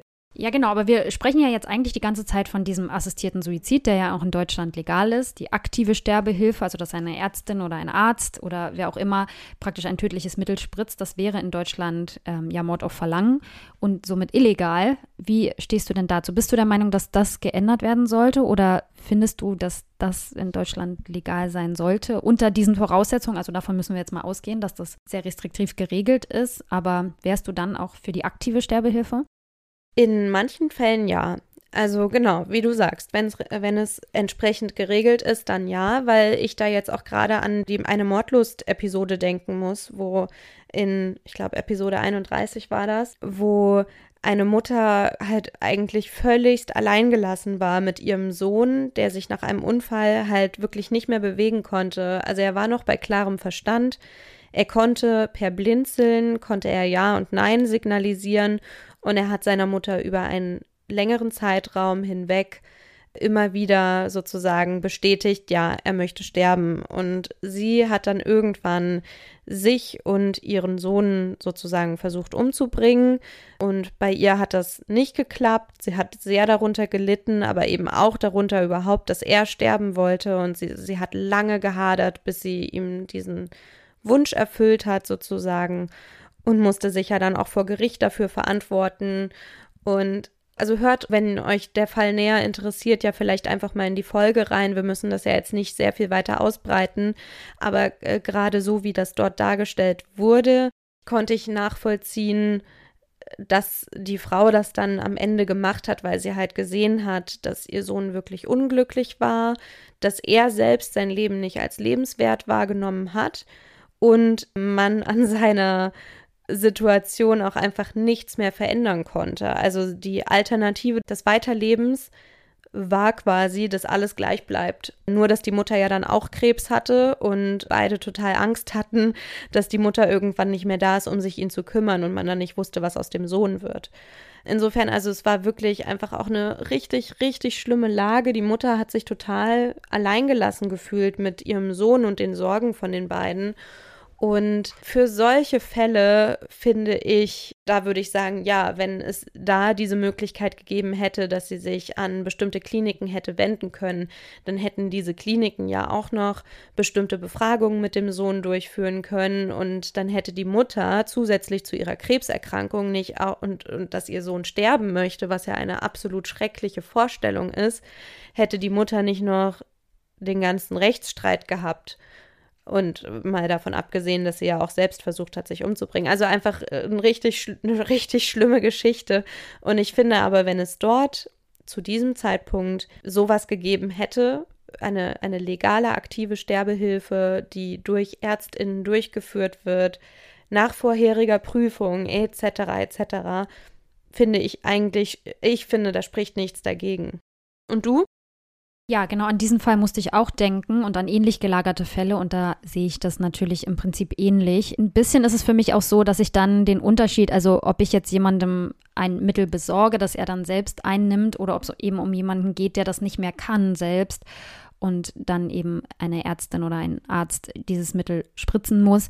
Also rein moralisch sehe ich den Unterschied jetzt nicht mehr so gut. Das ist dann halt natürlich wieder mit den eigenen Händen töten. Da hatten wir ja schon, da gibt es halt diese Tötungshemmung, um das vielleicht auch nochmal auf das Thema der letzten Folge zurückzubringen. Von dem her, ja, gibt es dann da vielleicht schon auch nochmal einen Unterschied, jetzt rein moralisch, ethisch. Also, wenn ich mir jetzt vorstelle, ich müsste selbst einem Menschen, vielleicht auch noch einem Angehörigen, ein tödliches Mittel verabreichen, da muss ich sagen, da tun mir die Leute schon echt leid. Also selbst dann die Ärzte und Ärztinnen, die das dann machen, natürlich sind das professionalisierte Leute, aber ich stelle mir das einfach psychisch wirklich belastend vor, weil am Ende des Tages habe ich ja trotzdem einen Menschen getötet. Und natürlich jetzt für den Laien sozusagen ist es wahrscheinlich besonders schwierig. Deswegen auch in den Niederlanden gibt es ja da professionalisierte Kliniken, aber auch die, auch Ärzte, die leisten ja einen hypokratischen Eid. Das heißt, eigentlich wollen sie ja Leben retten und dann in dem Moment beenden sie aber ein Leben und damit muss man ja auch psychisch erstmal umgehen. Deswegen, ich stelle es mir schwierig vor. Natürlich, wenn es professionalisierte Ärzte gibt, die das machen, kann ich mir vorstellen, dass man damit einen professionellen Umgang findet und dass das dann auch tatsächlich für alle Beteiligten das Beste ist, wenn dann eben auch nicht mehr Angehörige in so blöde Lagen kommen, dass sie dann auch noch rechtlich da Konsequenzen draus ziehen. Ja, ich glaube, mir tun die Ärztinnen tatsächlich, die das machen, auch gar nicht leid, weil ich mir denke, die haben sich das ja ausgesucht. Also die haben ja diesen Beruf ergriffen, weil sie irgendwie was daraus ziehen. Wahrscheinlich auch, weil sie das nicht so stark belastet wie wahrscheinlich viele andere. Und ich meine, wenn sie merken, dass es sie belastet, dann machen sie den Job vielleicht nicht so lange. Also könnte ich mir jetzt vorstellen, aber natürlich weiß ich das jetzt auch nicht genau. Aber irgendwie, weiß ich nicht, bin ich da jetzt nicht so empathisch vielleicht. ja, so kennt man dich. Eiskalt. Aber nur mal rein hypothetisch, wenn du in die Lage kämst, könntest du das? Ja, ich glaube, ich persönlich würde das aber sowieso nicht machen, selbst wenn es erlaubt wäre, weil ich irgendwie finde, dass also ich würde so einen Beruf sowieso nicht machen wollen. Also ich werde auch einfach die falsche dafür. Selbst wenn ich es jetzt bei Angehörigen mache, also ich würde nicht die Hand sein wollen, die das macht. Also selbst in den Niederlanden wird es natürlich in der Regel nicht durch die Angehörigen gemacht, sondern durch professionalisierte Ärzte, die da speziell geschult sind. Noch dazu gibt es dann auch spezielle Kommissionen dort, mehrere, die besetzt sind mit Ethikern, Juristen und Medizinern, die dann diese Fälle auch nochmal prüfen. Ja, und so oder so ähnlich oder sogar noch strenger könnte man ja bei einer potenziellen Legalisierung in Deutschland dann eben auch vorgehen. Ne? Also da kann man das ja ausgestalten, wie man möchte, und da sind die Feinheiten, glaube ich, sehr, sehr wichtig. Also mein Fazit ist in jedem Fall, ich würde sagen, es ist immer wichtig, Menschen andere Wege aufzuzeigen. Die Ausgestaltung dieses Verfahrens ist elementar, denke ich, um zu bewerten, ob das eben gut ist oder nicht.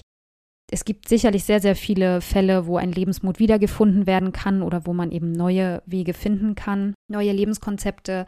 Andererseits sollte man den langfristigen und ernsthaften Wunsch eines Menschen auch einfach wirklich respektieren. Also da bin ich schon wirklich eigentlich ganz bei dir.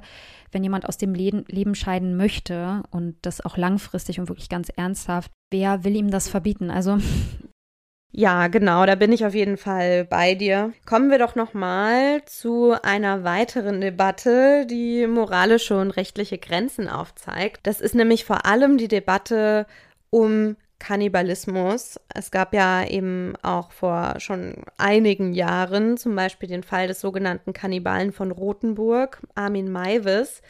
Und ich habe mir jetzt neulich ein YouTube-Video von ihm angeschaut. Das ist so ein zweistündiges Interview mit ihm, bei dem er von einem Journalisten und aber auch von einem Kriminalpsychologen befragt wurde. Und den Fall kennen wahrscheinlich schon viele von euch, deshalb will ich das jetzt auch nicht so ausbreiten. Also der wurde ja auch zum Beispiel schon in der zweiten Mordlustfolge mal behandelt. Also für alle die, die da jetzt ähm, im Detail nochmal hören möchten, empfehlen wir einfach diese Episode. Ich glaube, dieser Fall wurde in so gut wie allen deutschen True Crime Podcasts schon behandelt. Ja, wahrscheinlich schon. Naja, genau. Also es war auf jeden Fall damals so, dass sich Armin Maivis eben über ein Kannibalismus-Chatportal mit Bernd Brandes verabredet hat. Und Bernd Brandes wollte gerne bei lebendigem Leib von Armin Maivis sozusagen entmannt werden und dann auch getötet und anschließend verspeist werden. Sie haben sich online über eine gewisse Zeit ausführlich über ihre Fantasien ausgetauscht. Es ist nachweislich so, dass Brandes gesagt hat in diesem Chat, dass er auf jeden Fall sterben möchte und auch gegessen werden möchte. Brandes hat das dann auch alles minutiös geplant. Er hat sich von der Arbeit Urlaub genommen, niemandem gesagt, wo er hinfährt, nicht mal seinem Lebenspartner, beziehungsweise hat gesagt, dass er woanders hinfährt als zu dem Ort, zu dem er tatsächlich fährt. Ich will jetzt, wie gesagt, auch gar nicht auf den Ablauf der Tat in allen Einzelheiten eingehen, aber wichtig ist, dass Armin Maivis Bernd Brandes dann eben den Penis abgetrennt hat, ihn unter diversen Schwierigkeiten zubereitet hat und Bernd Brandes anschließend geschlachtet hat. Und Armin Maivis glaubte nach eigener Aussage zu diesem Zeitpunkt, Brandes sei schon tot gewesen, weil er eben kurz vorher zusammengebrochen war. Aber auf den Videoaufnahmen von Maivis, die die Tat zeigen, kann man eben scheinbar sehen, dass Brandes noch geatmet und gezuckt hat. Und im Interview, das ich gerade angesprochen hatte, unterhalten sich der Journalist und Maivis kurz über eine Bibelpassage, die er auch zitiert hat, als er Bernd Brandes Schädel begraben hat. Und der Journalist fand nach Durchsicht der ganzen Protokolle etc., dass die ganze Sache nichts Heiliges an sich hatte. Und Maivis hat dann aber entgegnet, dass er, also dass das für ihn eben durchaus ein heiliger Akt war und dass er findet, wenn jemand sterben will, müsse man dieser Person eben die Möglichkeit geben, diesen Wunsch durchführen zu lassen. Und das führt uns jetzt wieder, Anne, die runzelt schon die Stirn, ähm, das führt uns jetzt ja wieder zu unserem heutigen Thema zurück. Denn auf der einen Seite ja, wird es ja durch den Gesetzgeber nicht verboten oder unter Strafe gestellt, wenn man sich erstens selbst das Leben nehmen möchte oder man dies versucht. Also Suizid ist legal. Mittlerweile ist auch der assistierte Suizid legal. Aber wenn sich Leute online zum Verzehr verabreden und einer den anderen töten soll, dann stellt sich ja eine ganz andere rechtliche Lage dar. Möchtest du deine ersten Gedanken dazu teilen? Ja, ich bin mir nicht so sicher, ob ich das möchte. Also, das ist natürlich alles ein bisschen abstrus. Also für mich jetzt zumindest, die da ja nicht so viele Berührungspunkte mit hat. Aber gut, Menschen haben unterschiedliche Vorlieben und unterschiedliche, das, also jeder soll tun, wie er mag. Was ich da auf jeden Fall interessant finde, wie du schon sagst, der Selbstmord steht ja nicht unter Strafe. Im Prinzip wäre es also so, wenn derjenige sich selbst den Penis abgeschnitten hätte und sich selbst das Leben genommen hätte, wäre es nicht strafbar gewesen. Selbst der Verzehr von Menschenfleisch steht ja nicht unter Strafe. So absurd das auch klingt, weil es natürlich moralisch schon irgendwie, also zumindest bei mir, da gibt es vielleicht auch unterschiedliche Ansichten, aber schon irgendwie komische Gefühle weckt. Aber eben das Töten auf Verlangen steht in Deutschland unter Strafe. Das hatte ich ja auch gerade die rechtlichen Rahmenbedingungen schon ein bisschen bei der Sterbehilfe ausgeführt. Deswegen, ja, klar, musste er dafür bestraft werden, dass er einen anderen Menschen tötet, selbst wenn der ihn darum gebeten hat. Also unter der aktuellen Rechtslage ist das so.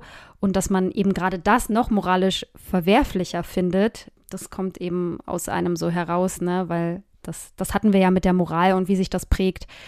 Ja, das macht eben was mit einem und hat natürlich ein bisschen mit dieser Sprachlosigkeit der Moral zu tun, dass man es vielleicht ja gar nicht so richtig begründen kann, warum das Essen von Menschenfleisch uns so sehr falsch vorkommt.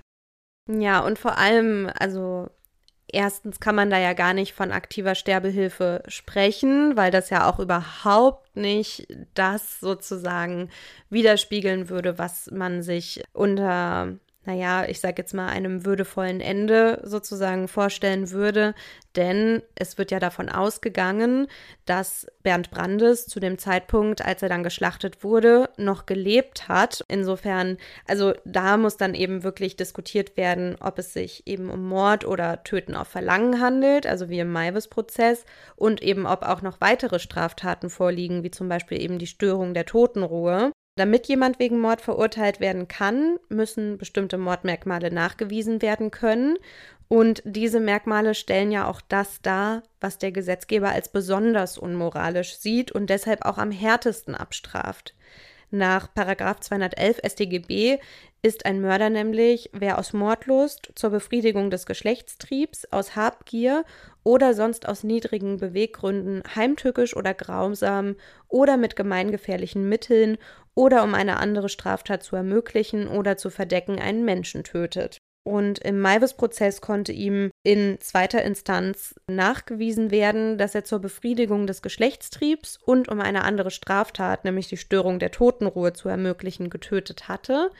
Und das Gericht hatte also befunden, dass die Einwilligung des Opfers, also Bernd Brandes, in dem Fall völligst irrelevant war, obwohl bei beiden Parteien, also auch dem Opfer, attestiert worden war, dass sie einsichtsfähig und steuerungsfähig waren. Also es ging eben nicht um zwei einwilligende Erwachsene, wie es ja jetzt bei der aktiven Sterbehilfe irgendwie der Fall wäre oder beim assistierten Suizid sozusagen. Ne? Also es ist, es stellt sich rechtlich ein, es ist einfach eine ganz andere rechtliche Lage.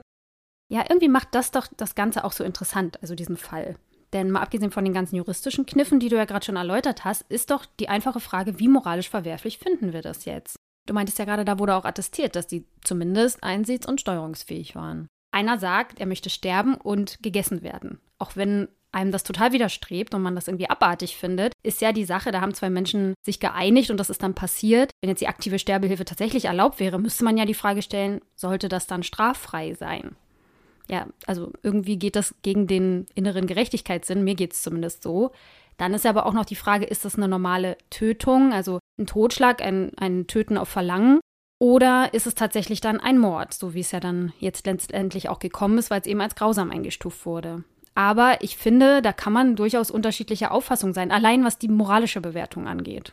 Wobei mir da ja gerade noch eine andere Konstellation einfällt, obwohl das jetzt vielleicht auch ein bisschen absurd wird und vielleicht für den einen oder anderen Zuhörenden ein bisschen krank, aber es gibt ja auch das Phänomen, das habe ich gerade in einem Zeitartikel gelesen, dass Menschen unbedingt Körperteile amputieren wollen, weil sie diese fremd finden oder diese nicht zu ihrem Körper zugehörig fühlen. Und dieses Störungsbild gibt es. Und es findet sich natürlich in Deutschland kein Arzt, der das macht, aber jetzt nur mal rein hypothetisch, wenn es solche Menschen gibt, die unbedingt irgendein Körperteil loswerden wollen. Ich weiß, das klingt absolut absurd, aber ich meine, das ist ja eine psychische Störung für diese Menschen absolut real, auch wenn man sich das vielleicht jetzt nicht so vorstellen kann. Aber jedenfalls, wenn das, wenn das möglich wäre, dass man das amputiert, der Mensch damit glücklicher wäre und ein anderer Mensch das verspeisen könnte, ohne jemanden zu töten jetzt, ne? also wir sind dann vom Töten mal wieder weg, könnte man sich das moralisch äh, vorstellen, dass, dass dass das dann möglich wäre, weil es wäre ja für beide zumindest eine Win-Win-Situation. Ob für die Gesellschaft auch und für die moralischen Vorstellungen vielleicht eher nicht.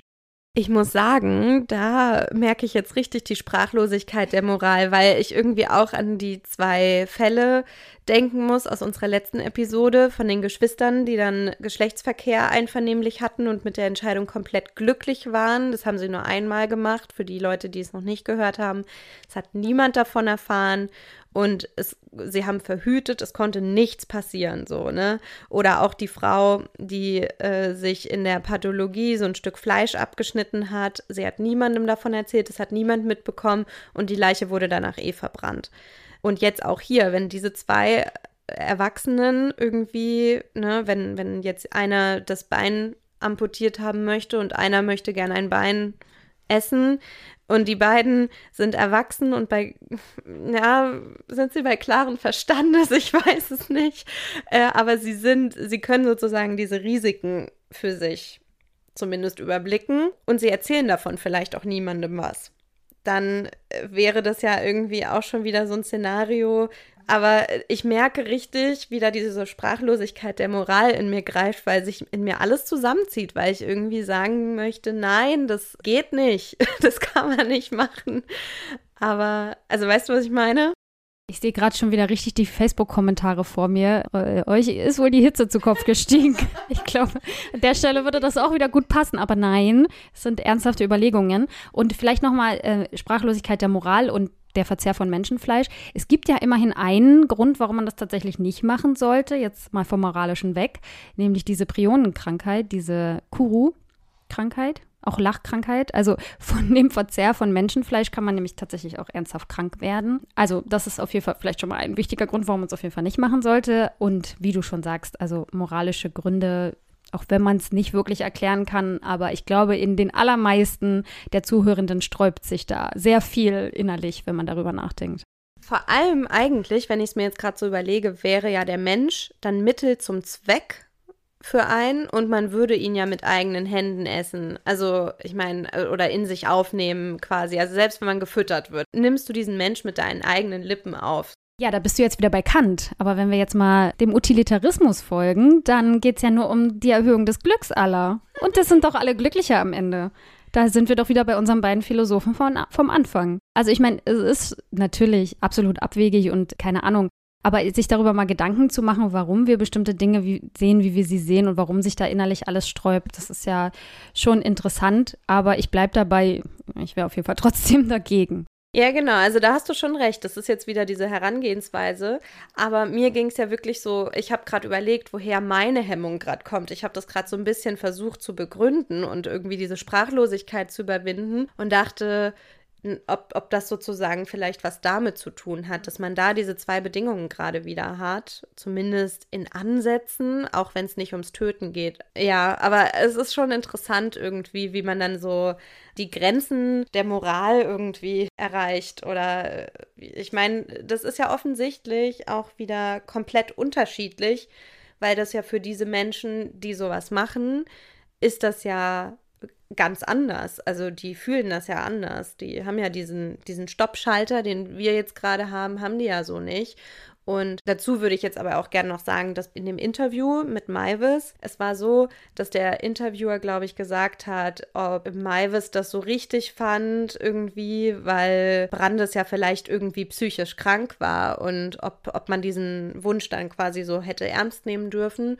Und dann meinte Maivis, glaube ich, sowas in die Richtung von, ja, natürlich war er krank, bin ich ja auch irgendwie. Also er ist sich schon auch bewusst, dass das alles nicht so richtig war, was er da gemacht hat. Es tut ihm aber auch trotzdem nicht leid. Hm, okay, passt für mich irgendwie gar nicht so richtig zusammen, wenn er sagt, er hat da irgendwie ein Unrechtsbewusstsein und ihm ist irgendwie klar, dass das alles nicht so ganz normal ist. Aber leid tun tut es ihm dann trotzdem nicht? Ja, das ist so ein bisschen in seiner Geschichte begründet. Also wir packen den Link zu diesem Interview auf jeden Fall in die Show Notes. Vielleicht interessiert das ja einige von euch, falls ihr das Video noch nicht gesehen habt. Also so wie ich das verstanden habe, war es so, dass seine Eltern sich irgendwann von einem Tag auf den anderen getrennt haben und dass der Vater den Bruder mitgenommen hat. Und der Vater und der Bruder waren so die wichtigsten Bezugspersonen für ihn und er war dann mit der Mutter alleine, die aber auch in einem Alter war, in dem sie sozusagen nicht nochmal ein Kind bekommen hätte. Und er hat sich eigentlich immer super allein gefühlt und irgendwie so eine innerliche Leere verspürt. Also er kann das dann natürlich sowieso besser erklären als ich. Ob man dann sagt, ah, das ist ja logisch, ist ja nochmal dahingestellt, ne? Aber also ich kann das Video auf jeden Fall empfehlen, weil ich fand es sehr faszinierend, wie er sich das dann so zurechtgelegt hat und das teilweise reflektiert, teilweise aber auch nicht. Ja. Also es muss ja ein, also ich denke, das ist auf jeden Fall eine Art psychische Störung und das mit dem Einverleiben, um etwas für immer bei sich zu haben. Ich glaube, das ist dann die Argumentation. Ne? Es geht um das Einverleiben eines Menschen, damit der dann für immer bei einem bleibt, um diese Einsamkeit zu überwinden. Ach so, und das sollte dann auch noch eine Person sein, die er sich als kleinen Bruder dann vorstellt. Naja, gut, egal. Wie auch immer, wenn es euch interessiert, schaut euch die Doku an. Genau, darum soll es ja heute auch gar nicht gehen, sondern wir wollten ja vor allem auf diese moralischen Fragen hinaus, was wir jetzt auch gemacht haben. Und ich glaube, es ist deutlich geworden, worum es ging. Es gibt natürlich noch andere Beispiele, die wir heute nicht besprechen sprechen können, weil wir jetzt schon wieder mit der Zeit ganz schön weit fortgeschritten sind. Also ein Beispiel, wo das Töten auch im deutschen Gesetz legal ist, ist das Thema Abtreibung. Das haben wir uns aber heute absichtlich nicht aufs Tableau genommen, weil es ein sehr, sehr großes Thema ist und ja, vielleicht ein bisschen ähnlich wie bei der Sterbehilfe. Auch das war ja jetzt schon sehr lang und ich glaube, bei der Abtreibung wäre es noch mehr, was man da beachten muss und worauf man da, also worüber man da sprechen kann. Aber es ist ja so, dass in Deutschland bis zur zwölften Woche natürlich Kinder auch ja abgetrieben werden können. Und manch einer würde sagen, auch da werden Menschen getötet. Da ist natürlich die Frage, wo beginnt das Leben? Es geht natürlich auch um das Recht der Selbstbestimmung der Frau. All diese Sachen werden wir heute nicht mehr besprechen, aber ich wollte es zumindest angesprochen haben, denn das ist ja bei uns nun mal so die Gesetzeslage, dass das möglich ist. Und auch hier stellt sich natürlich die Frage nach moralischen Aspekten. Ein anderes Beispiel, wo es als illegal gilt oder wo unser Gesetz es eigentlich nicht vorsieht, ist das Thema Selbstjustiz. Ich glaube, dass es zumindest viele Menschen gibt, die in bestimmten Konstellationen, also gerade das Beispiel der Tod des eigenen Kindes durch einen anderen Menschen, es zumindest nachvollziehen können, wenn man dann selbst zur Waffe greift und denjenigen erschießt beispielsweise oder ihn tötet oder sie und als moralisch vertretbar einstufen würden. Und ähm, das ist natürlich interessant, weil ich finde auch popkulturell, also mit wie vielen Protagonisten hat man schon mitgefiebert, die dann irgendwie auf der Suche nach dem Mörder ihrer Familie waren und man dachte, ja, die soll er jetzt mal Galt machen. Also das ist zumindest was, glaube ich, wo man rein menschlich und rein moralisch, jetzt aus der eigenen moralischen Sicht, irgendwie das nachvollziehen kann und es vielleicht für vertretbar hält, obwohl es illegal ist, ganz klar in Deutschland. Das darf man nicht. So im Sinne von Auge um Auge, Zahn um Zahn. Aber auch das wollte ich kurz, wenn wir jetzt über Moral sprechen, auch nochmal ansprechen. Und das zeigt eigentlich auch ganz gut, dass die Gesetzgebenden ja nicht sozusagen auf jede Schwingung von dem, was sozusagen in der Gesellschaft jetzt als moralisch vertretbar gilt oder nicht, halt reagiert. Ne? Also die Gesetze orientieren sich dann teilweise eben doch nochmal an anderen Überlegungen, als es jetzt eben die DurchschnittsbürgerInnen machen würden. Genau, das ist vielleicht auch nochmal wichtig zu erwähnen. Also unsere Gesetze orientieren sich natürlich an moralischen Vorstellungen unserer Gesellschaft, ganz klar. Aber auch da gibt es natürlich Abstufungen. Gerade beim Thema Selbstjustiz ist eben das Gewaltmonopol des Staates ja auch ein wichtiges Gut. Das aber jetzt vielleicht nur abschließend, denn, puh, damit sind wir jetzt am Ende unserer heutigen Folge. Ich muss sagen, ich habe selbst auf jeden Fall noch einiges dazugelernt jetzt durch die Recherche. Ich hoffe, euch geht es auch so, dass ihr hier noch ein bisschen was mitnehmen könnt. Wir bleiben auch beim nächsten Mal noch ein bisschen beim Thema Töten und wollen uns dann mal ansehen, warum unser Gesetz eigentlich zwischen verschiedenen Formen der Tötung unterscheidet. Marie hat das vorhin schon mal ganz kurz angerissen. Denn in manchen Fällen wird das Töten als unmoralischer eingestuft als in anderen und demzufolge auch härter bestraft. Wo ist der Unterschied zwischen Mord und Totschlag? Das ist so ein bisschen dann das Thema. Ja, und warum machen wir diesen Unterschied überhaupt? Und ist das eigentlich noch zeitgemäß? Und wie wird das vielleicht auch in anderen Ländern gehandhabt? All dem wollen wir uns dann beim nächsten Mal so ein bisschen widmen.